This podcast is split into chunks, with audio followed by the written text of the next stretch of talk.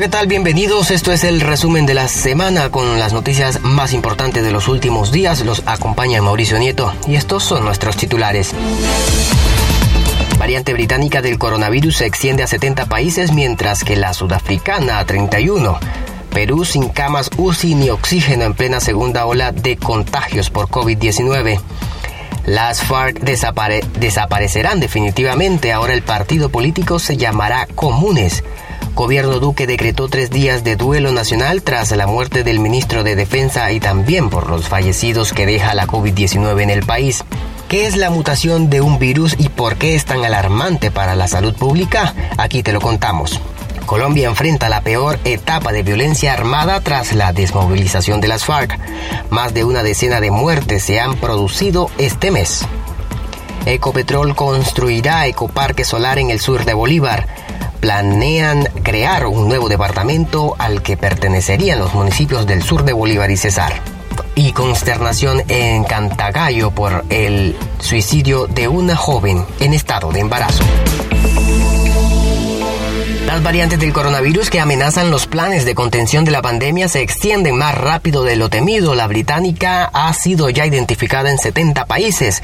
La cepa sudafricana, otra mutación del virus también altamente contagiosa, ha sido detectada en 31 países más, 8 más que en el recuento previo detalló la Organización Mundial de la Salud en su revista epidemiológica semanal.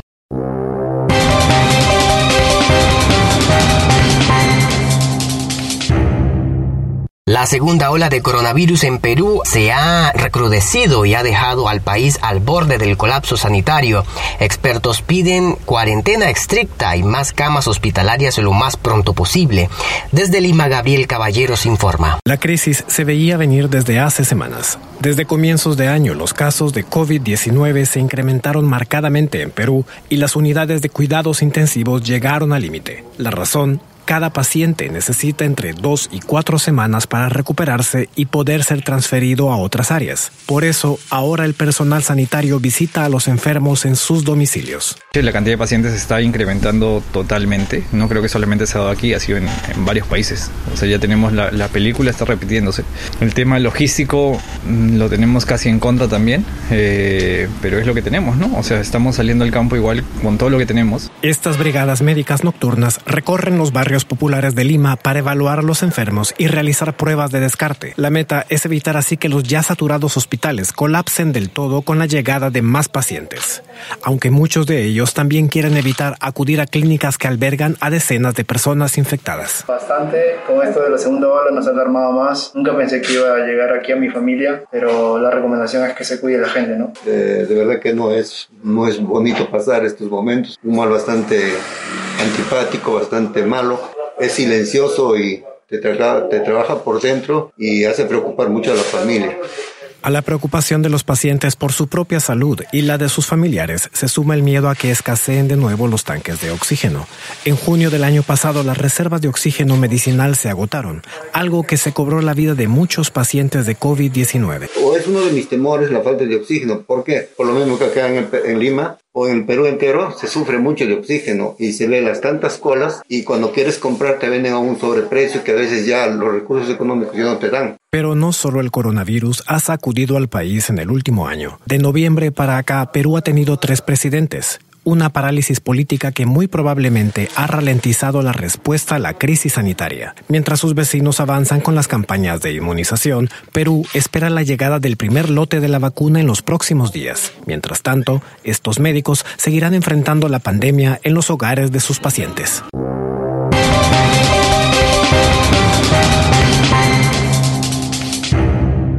El partido FARC que se transformó hace cuatro años la guerrilla colombiana al firmar el Tratado de Paz pasará a ser el Partido Comunes. Las razones de este cambio y otras decisiones tomadas en la asamblea de esta formación de izquierda lo anunció su dirigente de partido Rodrigo Londoño. Anunciamos al país y al mundo que esta asamblea ha, consensuado en un debate democrático. Primero, cambiar el nombre del partido Fuerza Alternativa Revolucionaria del Común por Comunes. A partir de hoy, nuestro partido adoptará el nombre de Comunes. Segundo, mantener el logo de la rosa como símbolo y emblema de nuestro partido, introduciéndole algunas mejoras en su presentación. Tercero, desarrollaremos nuestra plataforma política como propuesta de construcción de país y de una Colombia democrática y en paz. En cuarto lugar, hemos planteado una reforma a los estatutos en función del del nombramiento del representante legal de nuestro partido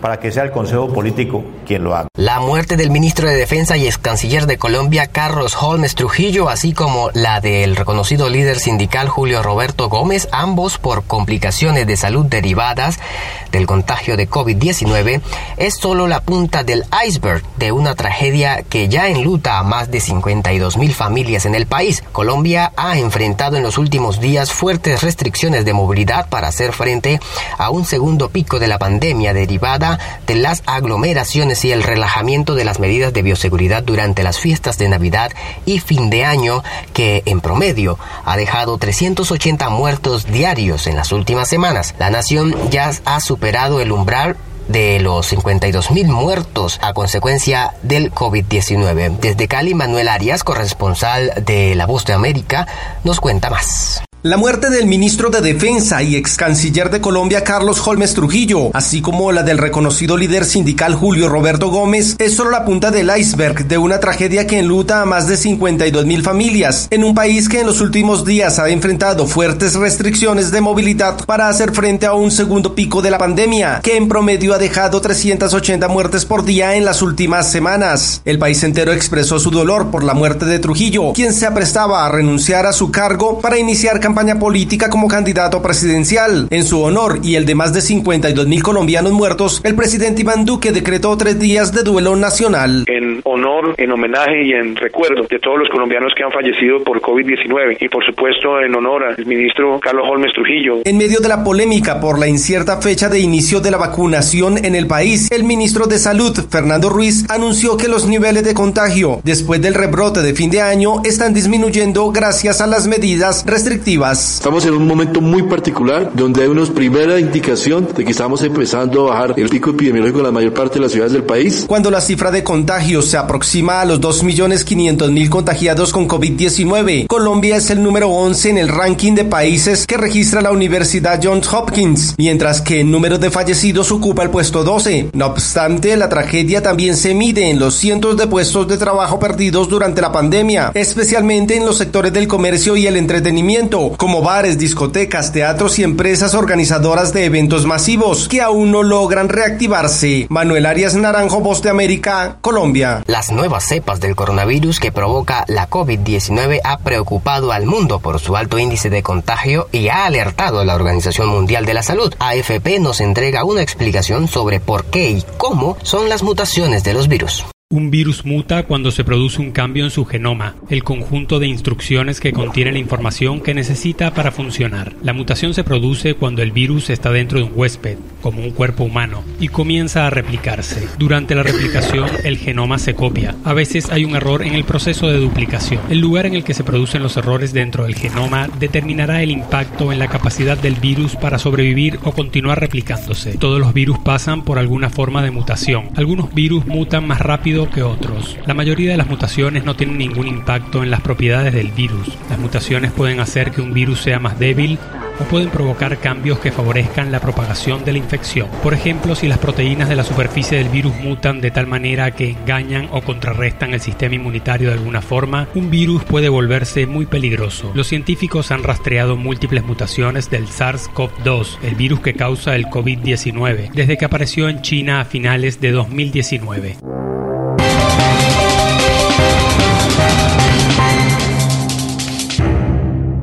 Una ola de violencia enfrenta al país que hasta el momento deja seis masacres y 15 líderes asesinados en lo que va del año 2021.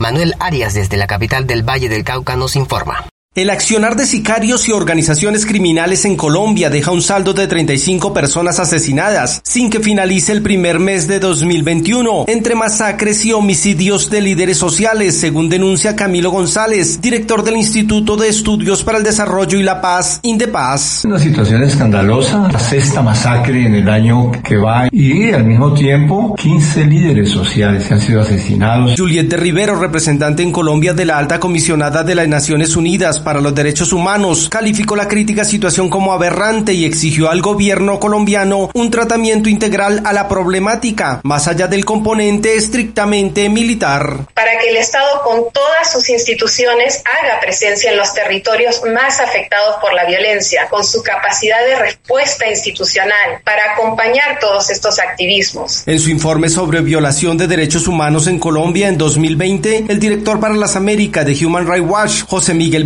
Vivanco, aseguró que en Colombia se levanta una piedra y sale un sicario, afirmación rechazada por el gobierno a través de la alta consejera para los derechos humanos Nancy Patricia Gutiérrez, quien acusó al narcotráfico de la ola de asesinatos. Es un poco exagerado decir que debajo de cada una de ellas hay un sicario. Sin embargo, el narcotráfico es como un monstruo de mil cabezas. Por eso es que debe ser contundente la acción de la fuerza pública. Según datos de Human Rights Watch, en Colombia durante el 2020 se registraron 66 masacres y 421 asesinatos de líderes sociales, ambientalistas y defensores de derechos humanos. Manuel Arias Naranjo, Voz de América, Colombia.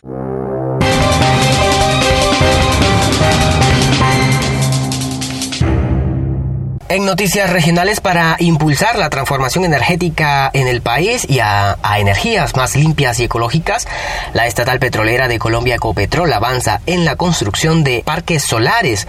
Dichos ecoparques se distribuirán en diferentes municipios de los departamentos de Meta, Huila, Antioquia y Bolívar. En este último se ubicará en Cantagallo, al sur del departamento. Los proyectos serán desarrollados bajo un contrato de suministro de energía por 15 años con el objetivo de autoabastecer parte de la demanda de energía de las operaciones de Ecopetrol.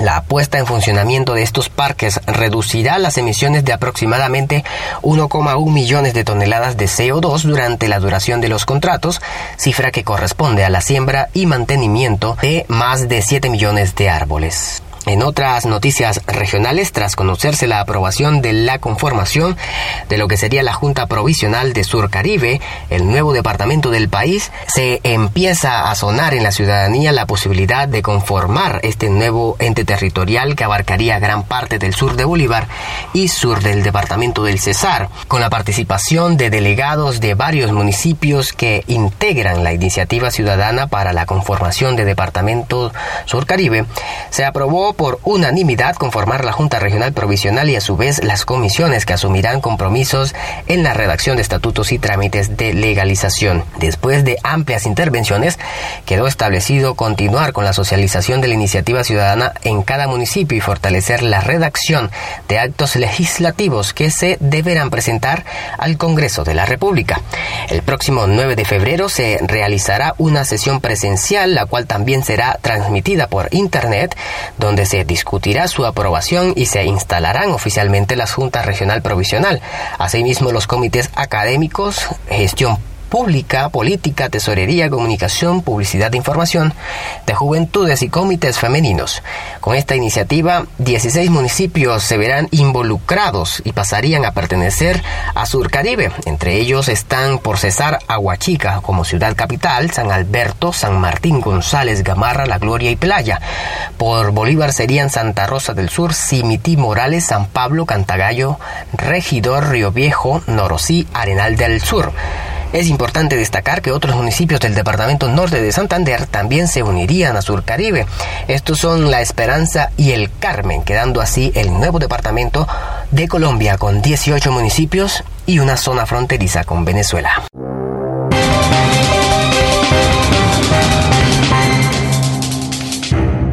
En el sur de Bolívar, sorprendidos quedaron los habitantes de Cantagallo al conocer la noticia de una joven que se suicidó, pero la consternación en el municipio aumentó al enterarse que la joven identificada como Sharon Niebles Angarita, de 20 años, se encontraba en su sexto mes de embarazo. La adolescente fue hallada sin vida por una vecina y su cuerpo estaba colgado de un lazo.